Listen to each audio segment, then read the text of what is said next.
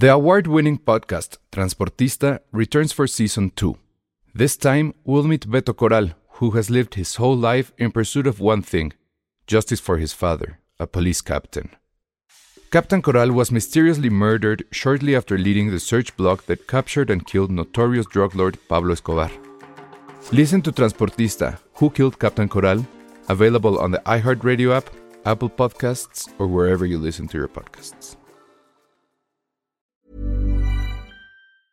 Many of us have those stubborn pounds that seem impossible to lose, no matter how good we eat or how hard we work out. My solution is PlushCare. PlushCare is a leading telehealth provider with doctors who are there for you day and night to partner with you in your weight loss journey. They can prescribe FDA-approved weight loss medications like Wagovi and Zepbound for those who qualify. Plus, they accept most insurance plans. To get started, visit plushcare.com slash weight loss. That's plushcare.com slash weight loss. Escuchas, escuchas un podcast de Dixo. Escuchas Filmsteria con El Salón Rojo, Josué Corro y Penny Oliva. Por Dixo, Dixo, la productora de podcast más importante en habla hispana. Hola a todos, bienvenidos a Filmsteria, el único podcast de cine que se graba, bueno, con fondo de Los Simpson. Porque otra vez han de saber que, debido a los cierres editoriales, tuvimos que volver a grabar en casa, en el ya famoso Housecast. Ojalá nos puedan patrocinar. Imagínate que nos llevaran a una mansión de cine, a la mansión de las conejitas Playboy. para que grabáramos ahí. Sí, ¿no? Un- yo tenía un amigo que, que cuando godineaba, que un fin de semana se fue, o sea, agarró jueves, viernes, fin de semana, y cuando regresó nos dijo que se había ido justo a la... Pero era real, tenía fotos, tenía las fotos con las conejitas, ¿por qué? No tengo idea, pero lo envidié mucho. Si no estaría para que también pudiéramos grabar en la casa de las flores. Ay, no. Ay. Podemos grabar en Los Pinos, ya se puede también. Parece está mejor. Ay, ¿tú quisieras ir a Los Pinos, Ale? Está coqueto, pues. Qué oso, qué oso que digan coqueto. Cada vez que alguien dice coqueto, se muere un cachorrito de panda, pero el cachorrito de panda se muere sobre otro koala bebé. Entonces, o sea, rueda y mata al panda bebé. A mí me gustaba esa expresión cuando en. ¿Dónde era? En este. Esta película, Matando Cabos. Oye, unos ¿qué- tragos Los coquetos. tragos coquetos que dice, lo- pero dice el Joaquín Cosío. Joaquín Cosío, pero ¿cómo se llama eso? El Mascarita. Ah, el mascarilla, sí. sí. Que por cierto, el protagonista de esa película, uno de los dos protagonistas de esa película es crítico de cine, bueno, youtuber. Ah. Un día me lo encontré en un elevador, me dio miedo, a ver si no, si no me quiere golpear, sí. ¿Pero qué ibas a decir? Ya se le olvidó. Ah, no, yo tengo un oscuro secreto. Muy del ¿Cuál es? Muy, muy, muy del carajo. Pero si es oscuro, o sea, ¿lo puedes decir o no? Sí, sí, desde- me da mucha pena, pero tristemente hice mi servicio social durante dos meses en Los Pinos. Guau, ¿quién era presidente? Fox. ¿Y qué hiciste? Es la peor experiencia que he tenido en mi vida. Uno, lo primero que hice fue comprarme trajes. Y la segunda fue trabajar en este, en esta burocracia godinato asqueroso. Mi función era trabajar como una casita, literal. Que era, Era la famosa cabaña, ¿no? De Fox o no no? tengo idea. que era como comillas de apoyo, de apoyo para la señora. En realidad estabas trabajando para Marta Sagún. Sí. Y mi función era hablar a los monseñores y arzobispos y preguntarles su base, o sea, hacer base de datos, era capturista. ¿Pero qué les preguntabas? De, o sea, su dirección y... Dirección para y fecha de nacimiento para que la señora les mandara regalos. Oye, ¿y es cierto que hacía brujería la señora? ¿Tú le llevabas los pollos y eso? Era mi sangre virgen. Era como, fue como en Suspiria. Sí. Ay, güey, te No, imagino. creo que sí ha sido de las peores experiencias. Porque aparte había una tipa que estaba conmigo en la universidad que trabajó en Televisa en editorial, una revista de niños. Que ella sí era como súper panista y veía a Fox y lo abrazaba y lloraba. Y yo así, verga de mono con esta vieja, güey. Y yo no mejor que, aparte, pues, digo, esto es como 2003, 2004, no inventen. Este, yo así aburridísimo porque no, todo estaba bloqueado, no existía evidentemente Facebook, pero todo estaba bloqueado. Solo para tener Explorer para dos o tres pestañas para hacer esas estupideces. Creo que a partir de ese momento es que odié tanto, no solo ese partido político, sino en general la política. Creo que, de ahí, creo que de ahí nació mi odio a la política. Y por eso odio ese tema. Pero a ver, porque de entrada, ¿por qué llegaste ahí primero? ¿Por qué razón hacemos las cosas más estúpidas de nuestra vida? O sea, por idiota. Aparte. Por adolescente, por una mujer. Por Martita.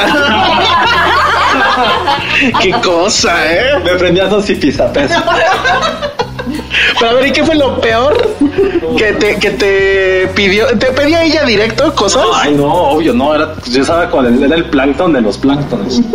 Pero la única experiencia cagada fue que fui como medio escolta, es como los güeyes que los premios acompañan a la gente a recibir el Ah, premio dura- durante la posada de, De los de pinos. los pinos.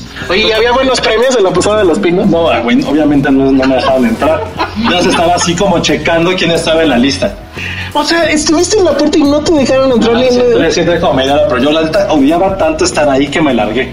¿Y no viste los premios que tenía la piñata? No supe, pero me dio un beso Ana Layevska, que en esa época era guapa. Yo no sé ni quién es esa, pero está bien, ¿no? ¿Quién es como ella? en soñadoras o cosas Era- así. salía en ¿no? telenovelas de Televisa ahí. Salió en el juego, el juego de la vida. Esa, sí, La acuerdo. del juego de la vida, que yo era muy fan de esa novela. Juego de la vida. Yo era Entonces- súper fan. Ahorita tú ya podrías ser guía de turistas en los pinos, entonces. Sí, sí, lo re- porque hay veces que me aburría tanto que me salía.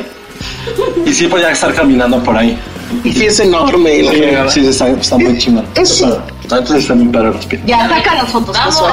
No, no había ni cámaras en esa época. Tenía como 10 Creo que era mi segundo o tercer semestre. O sea, lo peor es que ni siquiera me lo pinche contabilizaron porque tú era muy joven para hacer el servicio social. ¿Qué estabas haciendo ahí? Sí estaba muy guapa, ¿eh? No, pues me habían dicho que no, no era por eso, era porque quise adelantar el servicio social. Porque ¡Qué nerd! justo no quería hacer estupidez de ir a eh, como hospitales. O sea, que oso atender enfermos y eso, ¿no? Quise adelantarlo porque se abrió la brecha por, de oportunidad. Hubiera sido más productivo que te hubiera sido a hospital. Sí, pues, pero. Servicio social, fifi. Exacto. Sí, pues sí. No me lo contabilizaron, entonces esa es la. Deben hacer una película sobre eso. Sí, claro. O sea, el pan te vio la cara. Totalmente. Creo que por eso odio tanto ese tema, fíjate. Fíjate, ¿cuántos tendrías? ¿18? Como 19, 18. Está, Está cabrón que el, el, el, el- este pedo del trance del primer traje, yo también lo viví a los 18. Es horrible porque de repente, no sé tú cómo fue. Ah, no, no, pero yo en la prepa me obligaban a ir de traje una vez al mes. Ah, ¿en serio? ¿No No. nos entregaban boletas? Me obligaban a ir de traje. No mames. Pero ya aprendí a hacer cinco tipos de nudos. Y ahora sé hacer tres ¿En sin, sin voltear a ver la corbata. Yo nada más sé hacer uno. Pero sí, mi primer traje fue a los 18 y pues sí hice el papá, tengo trabajo mañana, pero no tengo trajes, me prestas dinero. Y, y no, la cara que me lanzó. A mí papá me dijo, estás bien pendejo. Ajá. Y fuimos por los, al lugar más pinche para... Bueno, no sé si este pinche, pues, pero híjole. Sí, A Milano, donde viste el paisano. algo así. No, ya di cuál, a ver. No, no, porque tal si patrocinan mi revista y no puedo. Yo fui, yo fui a un Liverpool. la patrocinaría. No, fue Suburbia. Jamás la patrocinaría. Sí. Suburbia ya creo que está muriendo además. Yo fui, verga, creo que también fui a Suburbia. Sí, fui a Suburbia. Estás súper enojado como Ajá, igual, domingo igual. 7 de la noche. Sí, igualito. Porque yo dije, ahí voy con, con los dos trajes que tengo. Y fue, no, si has trabajado con el presidente. Así, güey, presidente. Bueno, curiosamente, súper patriótico. Sí. curiosamente yo también entré a gobierno. Entré a la CEP, pero era Ah, en la no. oficina debajo del secretario. Entonces, no, o sea, esa vez era comprar el traje y todo, pero tampoco iba a ir con el mismo traje. O sea, me compró dos y quería que los otros días me fuera en chamarra para que no se nota. Y ahí voy. Pero sí dije, no, ya qué oso. Y entonces ya le tuve que decir a mi madre que pues, me prestara para los trajes de los otros días. Pero sí, ¿por qué les enoja tanto? Pues no es nuestra culpa. Porque son caros y se les ocurre decir a la mera hora. Eso Pero no fue de la mera hora, es que fue literal, fue, era un jueves, o sea, mi junta de ver si me aceptaban no fue como un jueves, el viernes ya sabía yo, pero pues él no estaba en la casa hasta el sábado. Y aparte hablando de trajes ya para saber el tema estúpido. Es que estamos en la onda Roma, es, ¿no? Es nuestro Roma. No, la, o sea, cuando fui a mi entrevista para la revista de la ciudad en la que trabajé mucho tiempo en Chilango, tenía como 21, creo. Sí, como 21. Y fui de traje. Y ya como al tiempo que me contrató el editor general, o sea, el yo de ahora, me dijo, oye, estuve a nada de no contratarte porque me hizo un chingo de pena que vinieras de traje. Ay, no manches, no. Así, si Felipe nos escucha, que es un gran, gran escritor, eh, le dije, güey, pues yo quiero saber, güey, estaba chavito. Me dijo, güey, pero estuve a nada de no contratarte, güey. Y ya sí me lo dijo en tema porque estábamos empedando. Sí vas, sí vas a creer que sí lo dijo en serio. Sí lo dijo en serio. Fue como, ay, güey, pues perdón. Eso pasa mucho en el cine también, amigos. Cuando, cuando vayan a pedir trabajo, no se vayan de traje, váyanse casual. Ahora hablemos de nuestros primeros tacones. Lo siento, ya tenemos que hablar. Qué buena idea. Era 1997. Ok, eso lo vamos a ver después. Y vamos a hablar de. ¿De qué quieres hablar, Josué? Quiero del tema que es muy importante. O sea, quiero que en este momento llegue el Doc Brown y me dice, Josué, súbete al 14 de febrero a las 8 de la noche, 9 de la noche, para ver el primer capítulo de la última no temporada. ¿Dije febrero? Sí, es que pensé en San Valentín, Sí, yo sé. Ay, qué romántico. No, 14 de abril es el- la fecha ya oficial. ¿Te diste cuenta que en este programa vinieron nada más de coro para hacerle? Ay, qué romántico. Son como las gorditas de carrusel, ¿se acuerdan de carrusel? Me falta mi torta ya con eso. Oye, ¿cómo se llamaba la carrusel, el remake del carrusel? Se llamaba Algo de niños. Los niños, Juego de los niños. ¿Eran los niños? Mundo de los niños, algo así, no me acuerdo. No, tonterías. San- salía Andrés Que de hecho a Legarreta. mí me tocó ese. ¿Ese? Ay, no. No, pues es que esta. ¿Cómo se llama? O sea, ¿tienes 20 años o qué? Sí, claro. Ah, muy bien. Ludwika. Ludwika es más, mucho más grande que yo. Desde que todos nosotros. Ah, Bueno, de mí no creo. no, de ti. Es de mi edad. Bye, con la permiso. otra. ¿Cuál? El remake con Andrea A ver, la Legarreta. vamos a buscar. Híjole, bueno, Sí, qué bueno que están aquí en el podcast que analiza las novelas retro. ¿De qué trataba eh, Carrusel? Carrusel trataba de un colegio de niños donde ¿Eh, salía. ¿La maestra era la que andaba con Salinas o esa con quién andaba? No, no, no, no. Era Adela Noriega la que andaba con Salinas. Ah, ¿Y en qué novela era? Quinceañera. Mejor hablamos de quinceañera. Nunca la vi, pero suena sassy. Yo sí vi Y el el. video de Luismi también sale.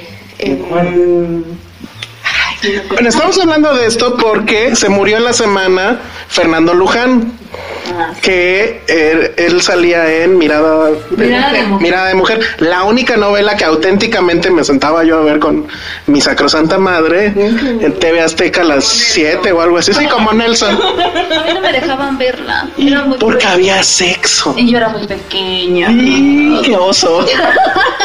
Y hablaba de SIDA. Pero me gustaba la canción de inicio. Entre tú y yo. Ah, sí, cierto. esa no. Pues, ¿Cuál era la otra? Ah, este. Ya no me acuerdo. Ay, qué bien saben. Dime ¿Qué es lo que está pasando? ¿Esa no era la de quinceañera? A ver. No me inventen. A ver. Megadato cabrón. A ver. Carrusel esta semana cumple 20 años, de, 30 años de su primera emisión. Yo todavía se acaba de nacer, por eso no me acuerdo. Primera emisión según Wikipedia, 19 de enero de 1989. Hace 30 años Manches. hay que hacer un programa especial de Carrusel. Hay que invitar a Ludwika, a Cirilo. Pero a las... Sí. Pero que se siente, sienten las piernas de alguien. pues. La tuya. Sí, total. No, no Dominica. Esa es su hermana. No, es. Ludwika. No, tan locas, Dominica. A ver, A ver, fotos. Yo decidiré porque la verdad no. Pero bueno, aquí está la maestra Gabriela Rivero, llamada la maestra Jimena con X. Sí. Cirilo. Cirilo Rivera, que... ¿Qué hacía ese güey? Era un Eh, vivía enamorado de Ludwika. Ah, era el negrito, ya me Y Joaquina. Que era la mamona. Sí. Siempre hay una mamona en la clase, ¿no? Yo sí tenía una mamona. Joaquina, que era Ludwika Paleta. Laura Quiñones es una gordita con melón y romántica. Esa soy yo. My spirit animal. Yo me enamoraba de las mamonas. Ayer llama Kokimoto. Ay, en japonés. Ah. Jugaba fútbol y qué tanto hacía. Jugar a las maquinitas. Siempre con su cinta de karate amarrada a la cabeza, güey. Eso es políticamente incorrectísimo. Ya. Tal, Estaba la gordita que llevaba su torta. Ya saben, Era romántico, sí. Estaba el negrito enamorado de la güerita. O sea, todo. No, no, no. O sea, hab- había drama racial y no, todo. no podría suceder ahorita. Es ¿eh? Green Book. Es, Get- es Get Out. Get out. O mamen, están bien. 30 años antes, Carlos. Está súper bien eso, ¿eh? Toma eso. No. Para decir, me, con, me contaba, me con- ¿quién me contaba Plaqueta? Que iba, iba con él en la escuela. En CEU estudió como, bueno, estaba en la Facultad de Ciencias Políticas. ¿A poco? Lo marcó, ¿eh? Oye, que no lo buleaban, yo lo bulearía durísimo. Imagino que sea, sí le diría a Cirilo. No, ¿de qué habla Dominica Paleta? A ver, ¿quién es quién? ¿Cuál es Pero-? Eh, híjole, creo que sí la de la izquierda. Bueno, estamos viendo una foto de... Ahí no, ahí no. Ahí ninguna. Dominica. Ahí la de la derecha. Ahí la de la izquierda. Bueno, ya. Que- que- recuerden que esto es radio, no es tele. Bueno, este... Pues qué bien que la... ¿Cuánto? ¿30 años de, de la novela? 30 años. Yo ni nacía. Ah, Claro. La verdad es que sí la vi. O sea, ¿cuántos tiene? No, bueno, sí. Tenía Sí. no, ocho años. Jaime Palillo era el niño robusto y regordete tosco y algo Ah, mira. pero muy valiente. Ay, Seguramente ahorita está flaco y se puso mamadérrimo. y es guapísimo. Seguro. Clásico. Bueno, muy bien. Eduardo Gurrola hizo algo importante después, ¿no? Eduardo Egurrola. Eduardo. súper suena el Eduardo. nombre, pero no sé quién sea. No, es que... El apellido es famoso. Ajá. Es famoso el apellido, pero no. Ay, muy bien, qué bueno que analizamos tele en este programa. Bueno, son 30 años de carrusel. Está muy cabrón, 20 años de Matrix. Ajá. de Matrix. De Fight Club, de episodio 1, de ¿qué otro dijimos?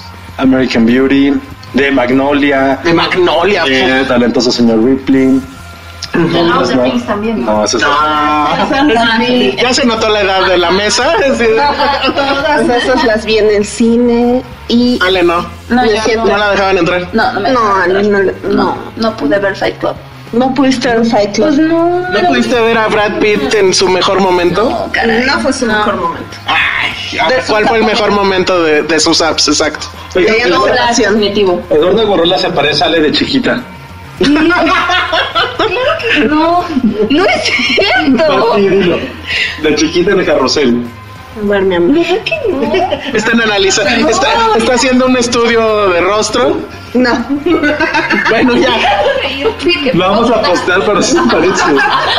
Insisto, no es tele, nomás recuerden eso. Lo, lo, lo realmente sorprendente es que hay un guion del programa y no hemos hablado absolutamente nada. Exactamente. Ah, qué, qué bueno que lo comentas, porque la gente cree que nada más divagamos por divagar. No, o sea, que hay un guion y nunca lo respetamos. Pero bueno, tenemos que hacer un corte, pero ahorita regresamos para hablar, no sé, de chiquilladas o algo se nos ocurrirá.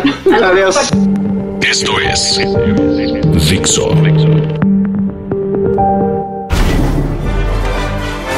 Estamos, estamos de regreso aquí en Filmsteria. Por cierto, creo que ya se dieron cuenta que no está Penny porque eh, la mandamos en una misión especial. ¿Qué está haciendo Josué? Está entrevistando a Cirilo, está buscándolo. Eh, creemos que a lo mejor se convirtió en el negro de WhatsApp. Hay, hay una leyenda urbana que se convierte en el negro de WhatsApp. Entonces está Penny, como saben que era guerrera de la prensa, fue a investigar. Entonces, este, a ver qué nos dice. Se fue a recoger sus declaraciones. Muy bien, este, hablando del negro de WhatsApp. para Está mal, todo mal, todo sentido. Híjole, se va a enojar un Una pre. se va, se va a enojar un Krause. Bueno, este, hablemos de Blacksman. La nueva película de Spike Lee. Y la, creo que también cumple 30 años Do the Right Thing, la obra maestra de Spike Lee. Según yo, sí es del 89. Y bueno, creo que es su mejor película. A mí me gustó mucho la hora 25. Sí. La- creo que es su última gran película que también fue hace como unos ¿Cómo, 15 cómo años. se llama, ¿Cómo se llama la película que es como que la historia de una chica que este, en Nueva York y que es como que sexualmente abierta, y que luego la volvieron serie? Bueno, esa es muy buena y es eh, muy adelantada a su tiempo, ¿eh? Muy Muy adelantada, o sea, es casi casi como... Precursora de Sex and the City Exactamente. sin pedos, ¿eh? O sea. Ahorita, ahorita les digo cuál es. Sí. Y bueno, eh, ya con, es- con esta película Black Landsman que estuvo nominada, nominada a diversos globos de oro, que no ganó nada evidentemente, de las mejores 10 películas según el American Film Institute, ya con eso podemos decir que Spike Lee, bueno, no es que fuera un secreto, pero sí es el mejor director afroamericano que ha habido. O sea, con el respeto de Barry Jenkins, que a mí me da toda la hueva del mundo. No. Eh, Steve McQueen, que no entra en ese rubro.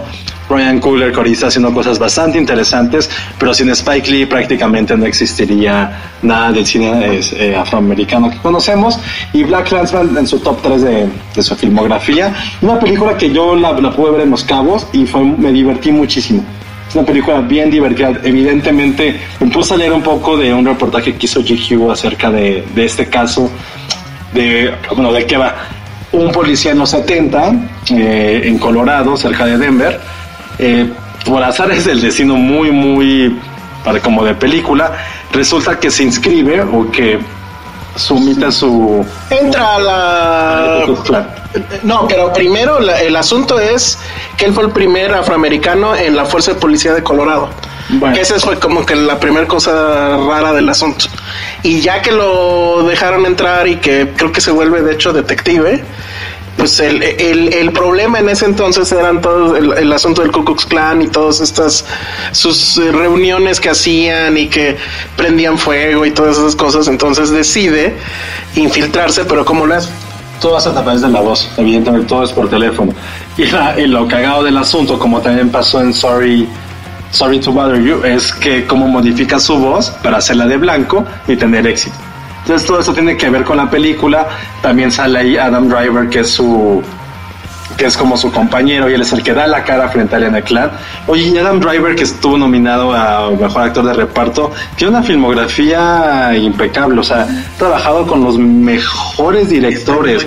O sea, Le falta, le falta Spielberg nada más, ¿no? Scorsese. No, Scorsese ya. ¿En cuál? En eh, la de los monjes Silent. Silence, claro, no sé, es que esa película ni me acordaba A que mí sí me gustó un chingo. o sea, me acordaba que existía. Spielberg, sí, probablemente. Le falta Spielberg porque ya tiene, a ver, tiene a a los Cohen. tiene a los Cohen, tiene a, Te- tiene a Terry Gilliam, tiene a Jim Jarmusch, tiene a Scorsese, Noah Baumbach. ¿Quién? ¿Quién más le falta? O sea, le falta Cuarón. Sí, le falta Cuarón, un mexicano. Del Torito.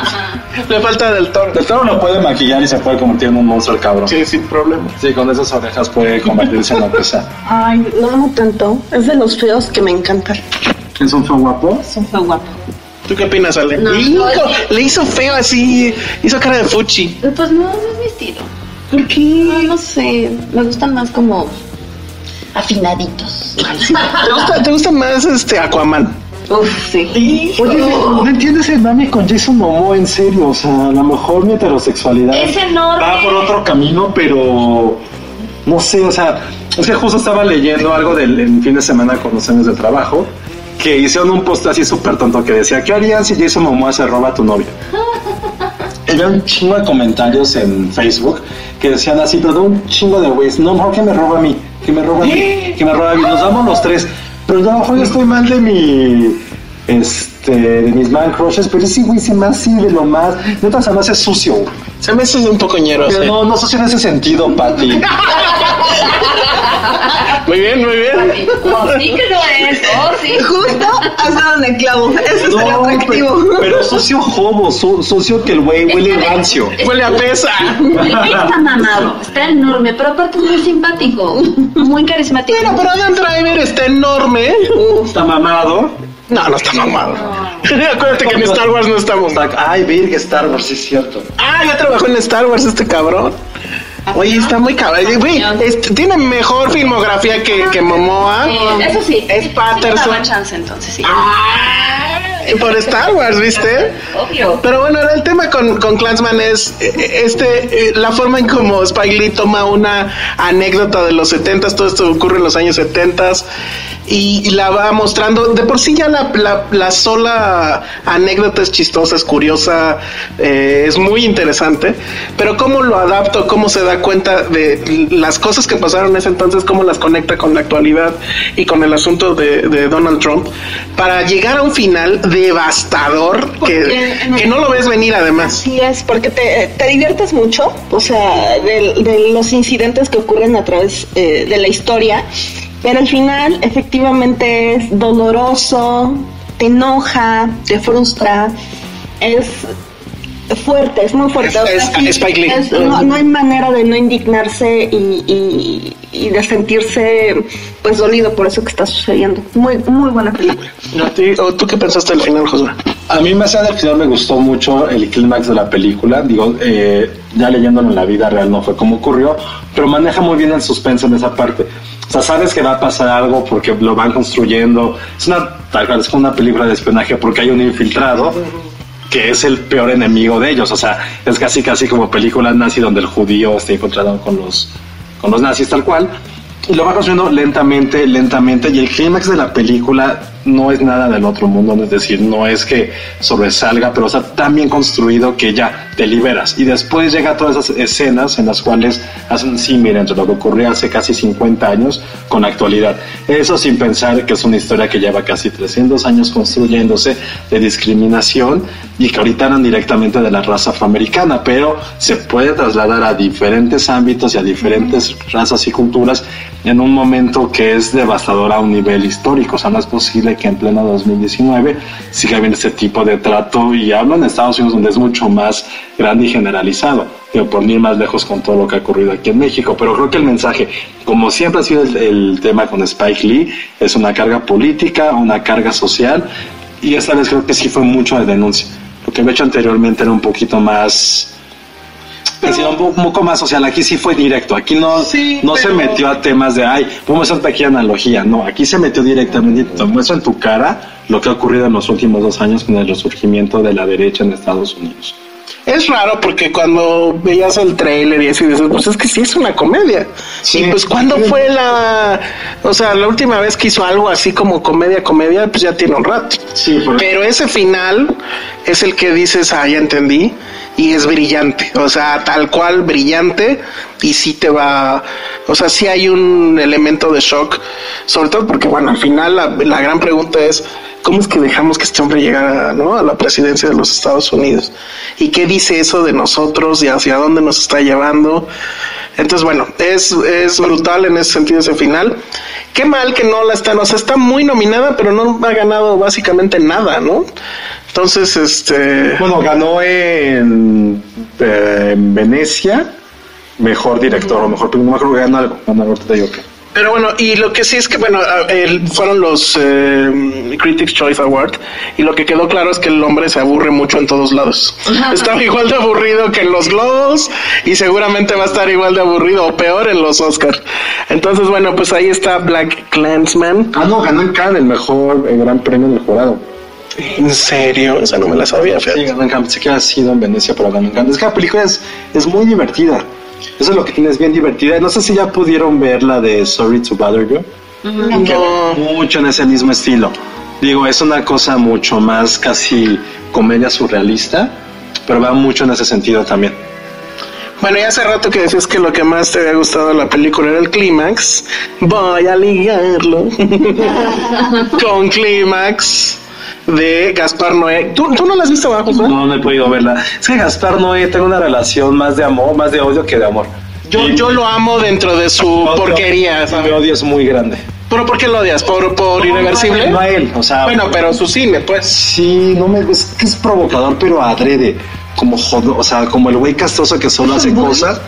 Siento que es un bully de cine, exactamente. Así como Tarantino es un DJ, no, no, Tarantino no. Como Guy Ritchie es un DJ del cine, solamente se hace como. tiqui, tiqui, tiqui. Siento es que un- este güey es un bully. Pero es un bullying inti- inteligente, creo yo. Siento que es un bully que te saca los, los mocos y te los embarra en tu cuaderno. Así para mí es Gaspar Noé. Puede ser. que se echa pedos y los agarra, o sea, como que la agarra y te la avienta. En la jeta. Que, te, que te baja los pantalones, que es como, güey, cálmate, pendejo. Pero- para mí eso es Gaspar Noé. Sí, podría ser. Pero creo que al final, no la mayoría de las veces, pero muchas, tiene un punto. Y creo que para mí, siempre, yo siempre he dicho, Irreversible es una de mis películas favoritas de la vida. Sí. Porque además sí creo que es una película que en realidad es una historia de amor, contada al revés.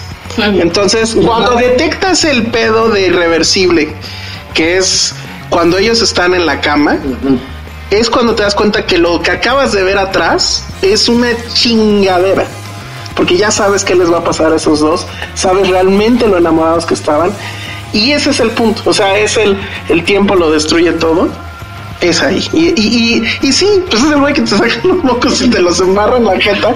Son tus mocos, tú también eres eso. O sea, eso es como que es su punto, ¿no? Bueno, es irreversible que la gente la siga pensando solamente por esa escena.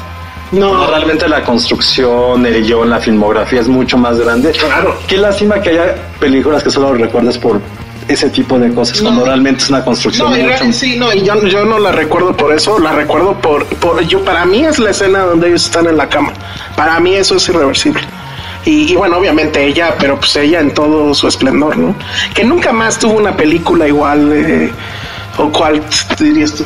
Está Malena, ¿no? Malena, No, exacto. pero es mucho antes. No, bueno, pero dentro de la filmografía, pero no tan brutal, o sea, nah, no hizo nada. Ahí sí estaba. No, ¿de qué hablan? ¿De Bellaco? No, no, no, de, de un papel así de cabrón. Porque la verdad es que es un papel donde lo asume con toda crudeza y no se nota, o sea, sí, sí es el asunto de pues cómo la destruyen básicamente y lo asume, o sea, no es un asunto ahí eh, fortuito ni mucho menos. Bueno, pero eso es irreversible y el asunto es que después hizo cosas como Into the Void, que a mí sí me gusta. Esa, me acuerdo que esa, eh, con esa película probé mi primer tele así de cuarenta y tantas pulgadas y era un viaje, es un viaje, sí me gusta.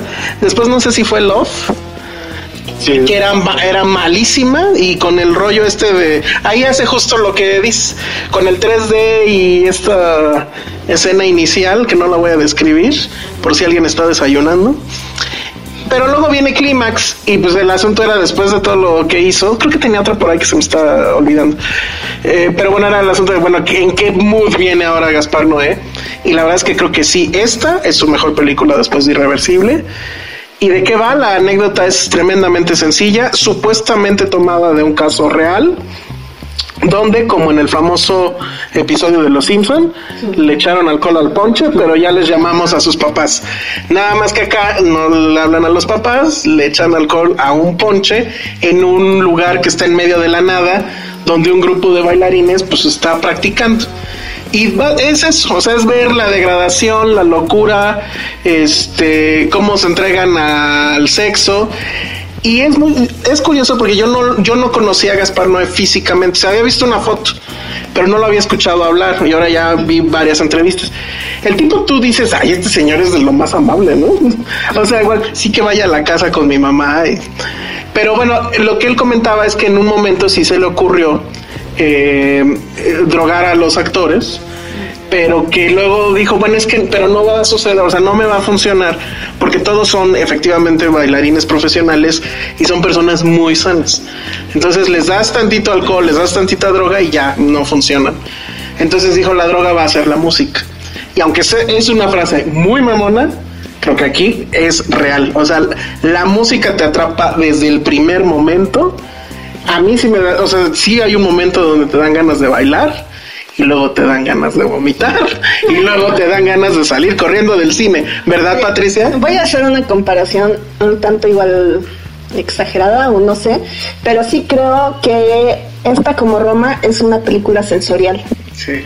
Completamente te, absorbe a través efectivamente de la música, a través de la cámara, y llega un momento en el que, como la fiesta, ¿no? Te va llevando, te va llevando, te vas prendiendo, este, quieres música, quieres alcohol, quieres demás, y como puede suceder, todo degenere, ¿no? Eh, llega un momento en que la cámara, la cámara hace que efectivamente quieras vomitar, te quieras salir de la sala en ese momento, no quieras saber absolutamente nada más y le dices a Gaspar Noé, desgraciado, o sea, ¿qué me estás haciendo en este momento?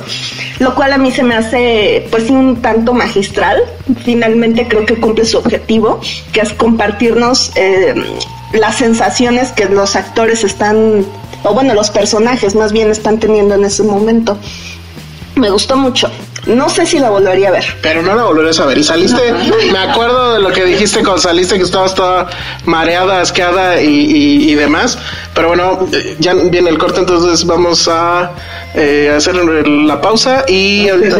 Me suena mucho como una fiesta de Morelia en la, en la burbuja. Ah, justo, ¿no? Sí, nada más que sin tranis. Bueno, ahorita volvemos. Escuchas un podcast de Dixo. De Dixo.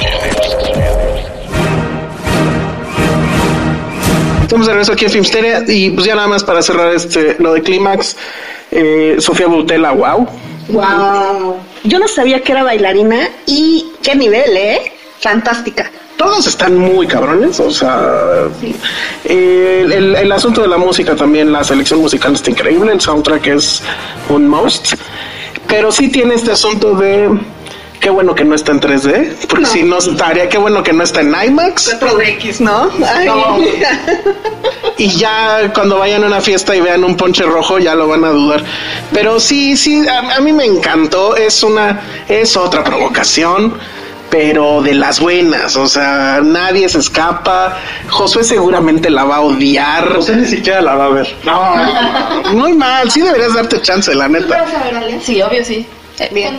¿La premier? Ah, mira. ¿De, de qué privilegios gozas o qué? Pues ya ves, uno que es importante. No, pero bueno, nos cuentas, porque sí, la verdad es que a mí me gustó muchísimo. Yo sí la volvería a ver. Ay, perdón. Y este, pero sí, no es como que, o sea, sí, sí tienen eh, eh, la piel muy sensible y son sensibles a ciertas cosas. Lleven el Dramamine. Patrocínenos. Sí, lleven el Dramamine. También hay una parte donde se ve involucrado. Hay una, o sea, la- como que la jefa de los bailarines lleva al hijo al ensayo y bueno, es un desastre, pero también seguramente les va a recordar alguna fiesta loca a la que hayan ido. Entonces, muy bien por, por Gaspar Noé. Y este, y pues está bien, siempre se necesita, así como en la novela esta que decían estaba la niña güerita mamona, la de eh, ajá, la de carrusel, pues siempre se necesita el bully que haga este tipo de cosas. A mí la verdad es que me parece muy bien.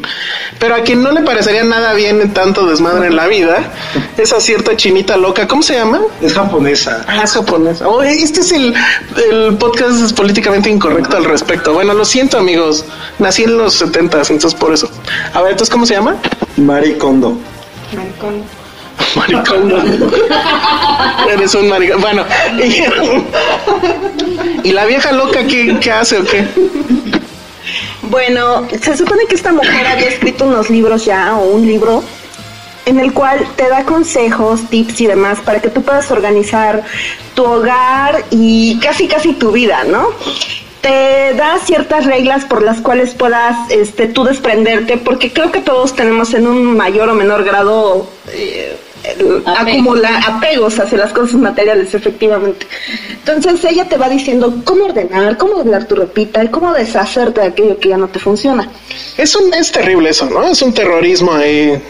Miren, yo, yo peco un poco de ser un tanto ordenada. Debo confesar, Eso es lo que iba a decir, que el- yo en la casa tengo a alguien que hace esas locuras. debo confesar que efectivamente por eso no he visto este, la serie, porque sé que en el momento que la vea voy a decir, voy a pagar esto, necesito ordenar ya. O sea, vivo en un chiquero, ¿no? No, yo justo no la quiero ver porque es que yo ya soy así, entonces ya tengo como medio compulsiones. O sea, por ejemplo, Miren, les voy a decir algo nada más. Una vez grabando podcast, pedimos tacos en esta misma casa y después de que los terminamos de comer, el señorito se puso a lavar los platos. Eso es algo que yo jamás hubiera hecho. No, no, pero lo que haces es cómo ordenar. O sea, por ejemplo, o sea, sé que está bien estúpido lo que voy a decir. Bueno, ya no tanto porque pues ya estoy grande. Pero en su momento, cuando tenía muchas playeritas chistosas, o sea, como playeras, tenía ordenadas por género. O sea, así de plano. No mames, O sea, qué horror. Las playeras de Star Wars, las de Kubrick, las de banda, las tenía divididas por las británicas y las gringas. Y las gringas eran los que eran de costa oeste y costa este. Los, los indies, los... Sí, sí, sí, así los tenía. Claro. No mames, qué horror. Su- su- Que seguro no te has dado cuenta es que yo tengo toda mi ropa ordenada por color. Ah, no tienes tu ropa ordenada. O sea, no la tienes ordenada. La- ya no cabe. Ah, pues no. No, yo también, por ejemplo, la tengo incluso como de gama de color, desde las negras, o sea, desde la negra, ¿Sabe- pasando por azul oscuro, claro, roja. ¿Saben verde. quién hacía eso? ¿Saben quién hacía eso? El American Psycho hacía eso, ¿eh?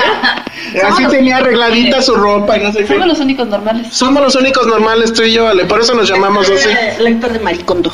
O sea, para pronto esta, esta serie es como si Pinterest se hubiera convertido en una serie de Netflix. Pero es que sabes que sí, o sea, sí está interesante. Yo nada más vi el primer capítulo. ¿Cuántos son? Cuéntanos. No sé, no vi cuántos son. Nada más vi el primer capítulo. Lo que ella dice es que, este, o sea, que ella, ella se basa en cinco principios. La verdad no me acuerdo cuáles son, pero justamente lo que ella, o sea, para alcanzar la felicidad tienes que deshacerte como de apegos, hacer más ordenado, este, sobre todo esta parte donde, o sea, eh, pasan escenas de gente que tiene una un trapito que ay no me quiero deshacer de él porque Yo soy ese trapito. con- exactamente entonces te empieza como a ¿Cómo? ¿Que duermes con quién? ¿Qué? No, O sea, no, no, no, pon no, no, atención. no sé por qué, ¿dramas con qué? No, o sea, es un ejemplo. O sea, pasan este tipo de escenas en donde una persona se duerme con un trapito que ha tenido durante toda su vida. Es el típico que, no sé, tienes un peluche con el que has dormido toda tu vida. Y ella lo que te dice que, o sea, que es importante es, o sea, desapegarte de cosas que no necesitas, ¿no? Para ser feliz. Entonces, son como los cinco principios que ella maneja. Y según yo, ella tiene dos libros. Sí. Esta serie está basada en su segundo libro, según yo. No. Pinche vieja loca, la verdad. Este, la serie es como si fuera un reality, o sea, te, te muestran a una pareja que pues tiene problemas porque no ordena, porque dejan los calzones en el piso. También, Y ¿cómo en- puedes vivir así? Oye, a veces la gente tiene prisa y deja la ropa ahí. Mis tenis están ordenados también. Eso sí lo vi el otro día y no mames, lo guardan las cajas, Yo los también, tenis. me parece correcto. Yo también Sí, pues qué bueno que tienen mucho espacio además. Pero los tenis no están ordenados por color. No, es por ¿por? color de caja. Ah, ya te- sé, ya sé qué caja va a sacar. Ya, bueno, pues ya vámonos de aquí porque la verdad es que yo no soporto a esa gente. No todo es orden aquí, ¿eh? No creas. Ah, tan, tan, tan, tan, ya viene el reality. eh. No, no, pero es que soy muy así con la ropa, con cosas de cocina y eso como que eso no me importa porque no es parte de mí. Maricondo viene y te madrea. Pero lo que más me sorprende de esa serie es el fenómeno que se ha convertido también. Sí. O sea, a mí lo que más me espanta al mismo tiempo es ver de repente así gente en mi, en mi Instagram que dice, ahora sí voy a seguir los consejos de Marie Kondo. Y así ves un desmadre sus camas con la ropa. Y yo así, pero ¿cómo es posible que no lo tienen ordenado? Ay, jóvenes. ¿Cómo pueden vivir así? O sea, no, no, no entiendo. Están muy mal, ya, qué asco. Ya vámonos, Ale. Pues sí, ya. Se acabó el podcast porque es un desmadre. Hay que ir a ordenar, hay que ir a tender la cama y no sé qué. Vamos a limpiar. O sea, ¿para qué tienen la cama si al otro día se va? la cara que me acaban de hacer. Obviamente no, no creo eso. Pero, pero sí hay ahí, no sé, no sé. Pero es, es el fenómeno que se Sí. ha convertido esto, o sea, como una serie que no tiene ni publicidad ni nada realmente, o sea, hubo como apenas algo que no quién publicó en Estados Unidos que empezaron a comprar un chingo de containers, de como toppers gigantes, porque esta vieja les había dicho que así no. Es que ahí iba mi punto. Otro fenómeno más de pinche Netflix. Porque además, o sea, yo la- sí entré en, en curiosidad. Sí soy una persona desordenada, pero tampoco tan desordenada, creo. Entonces, o sea, tú tienes, tú sí tienes tus, tus Blu-rays eh, así por autor. No tengo por alfabético. Ah, no, bueno, ya no puedo con más con esto. Pero bueno, está bien. El chiste es que yo la vi porque dije, bueno, a ver, si la, si la tipa esta se las da de que se sabe ordenar, pues debe tener un método. Entonces a mí me interesaba el método. Y entonces ya llevaba media hora del primer capítulo y no era, ay, la chinita llegando, ¿qué? ¿Japonesa? Así, oye, porque además no habla inglés la hija de la chingada, ¿no? Entonces va con, va con el, va con la traductora y, y todo así de, ay, sí, qué bonito, ay, sí, tus hijitos, y así todos mocosos y eso, pero bueno. Entonces ya si tuviera hijos, sí estarían muy ordenaditos, por cierto. Entonces, así de, ya, dobla la puta ropa, enséñame a doblar la ropa. La maldita naranja. Exacto, así. Y cuando lo hace es así de, ay, qué pendejada. O sea, eso es sentido común, señores. Y, y lo de los containers igual. ¿Guardan sus cosas en caja? Pues sí. O sea, no mamen. Entonces, ¿cómo? Huevos, Pero ¿no? lo que está increíble, además de todo, del, del fenómeno de que todos quieren ordenar eh, con el método de Maricondo, es, ha sido si los haters, sí, aquellos que entienden que, que ella dice, ¿no? O explíquenme si estoy equivocada, que solamente tienes que conservar aquello que te haga feliz, Exacto. ¿no? A Alejandro le hace feliz las cajas vacías de sus juguetes. Es que a mí me hace feliz todo. Exacto. Como el gato, como gato. Yo soy una persona muy feliz, entonces me hace feliz muchas cosas. Las tengo que guardar todas, lo siento mucho. Imagínense el acumula de basura que tiene su departamento. Güey, no voy a tirar las cajas de los Funcos, o sea, no mames. O sea, Porque ¿cómo? cuando las quiera vender algún día, si no tienen la caja, no van a valer Pero lo mismo. nunca los venden. Pero ¿por qué los a vender si ya están abiertos? Pues Porque porque es... valen mucho. En serio, los- no, en serio. vieron virgen a los 40?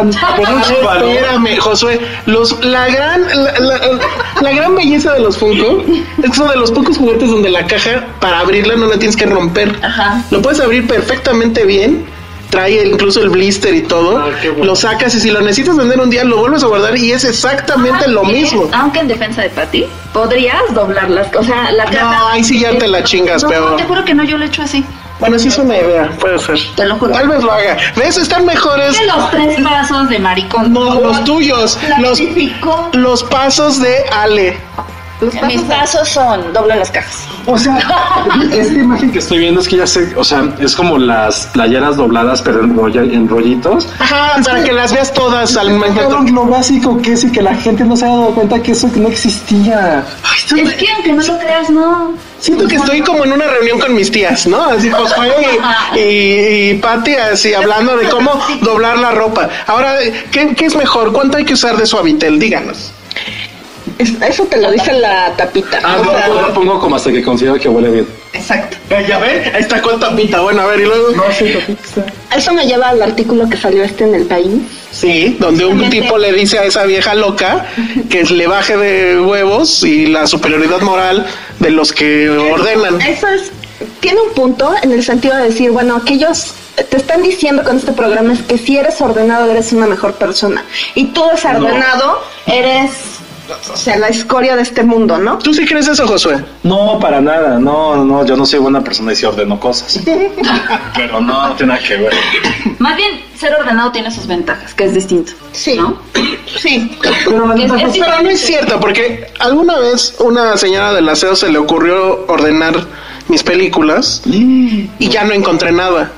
Y en cambio en mi desmadre Es que tú tienes un orden en tu desorden. Es distinto. Ahí sí la, sí la parada, hijo. Ay, nunca encuentras nada. Hace poquito, ¿cuál película te dije, hay que ver tal? Me dirigí así y en el primero, ¡pum! Ahí estaba. Fortuna. Ay, fortuna, nada, está aquí, fíjate. Pero bueno, no me convencen estas mamadas, la verdad. Yo me quedo con mi desmadre. Evoco a esa famosa foto de, de Einstein lleno de desmadre y de...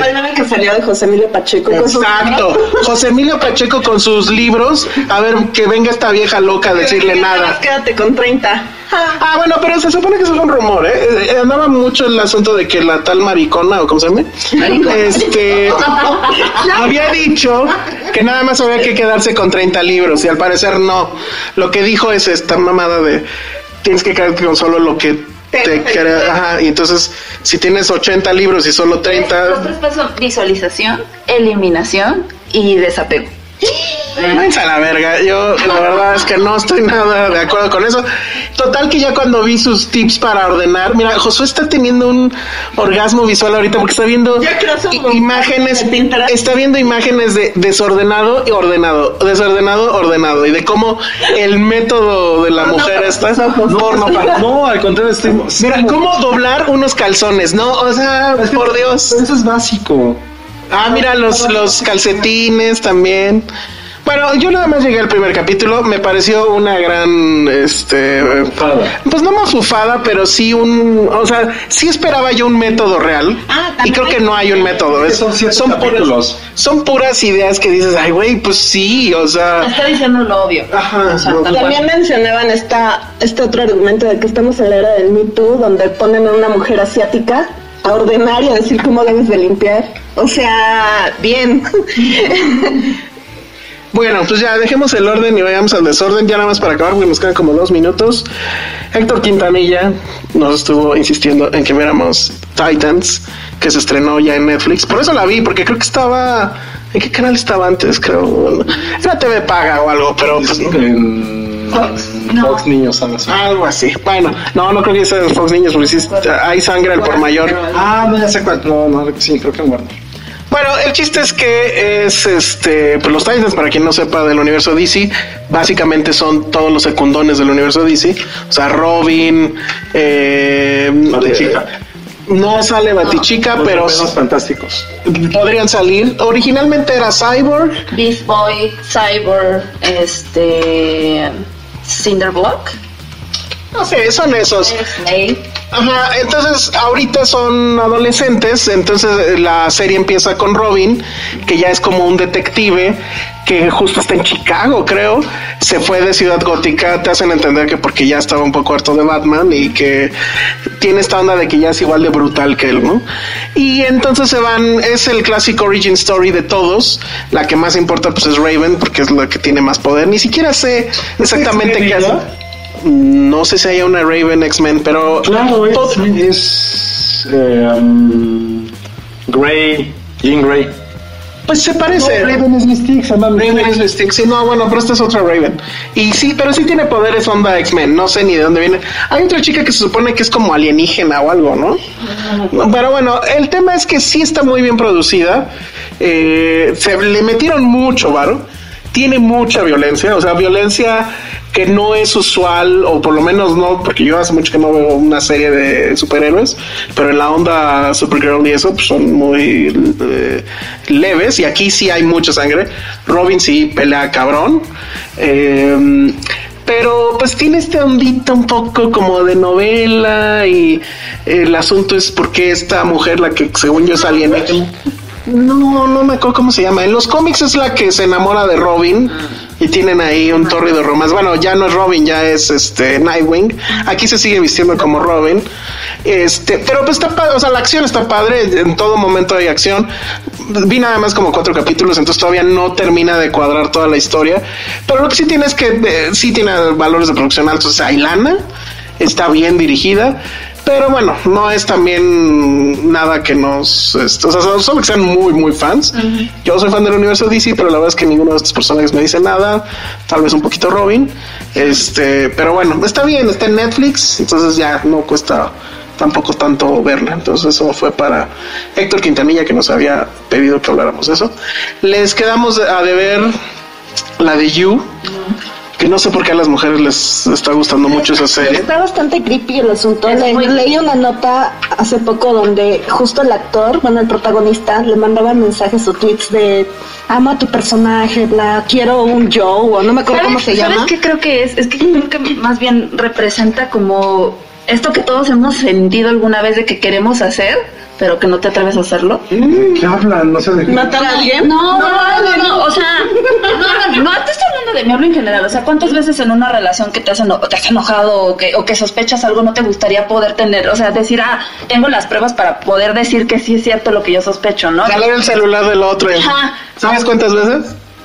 Nunca, Le, nunca. Eso suena como el de Badabun que vimos la de lo que Un poco. Sí. ¿Son pareja? ¿Podemos, ¿Podemos ver su celular? Un poco. Pero llevado a extremos.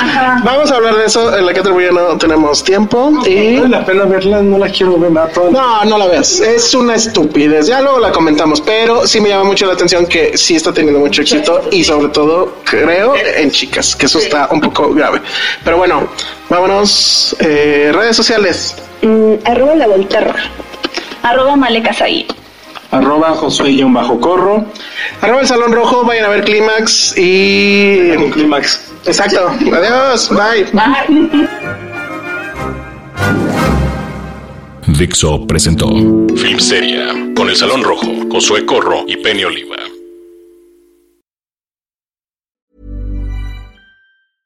Hey, folks, I'm Mark Marin from the WTF Podcast, and this episode is brought to you by Kleenex Ultra Soft Tissues, your ally to help tackle your allergy symptoms this season. I love the change of seasons, but nobody loves pollen and all those other things floating in the air that make you sneeze during this nice weather. Kleenex Ultra Soft Tissues are hypoallergenic and allergist approved, so fight back against watery eyes and runny noses without worrying about irritating your skin. For this allergy season, grab Kleenex and face allergies head on.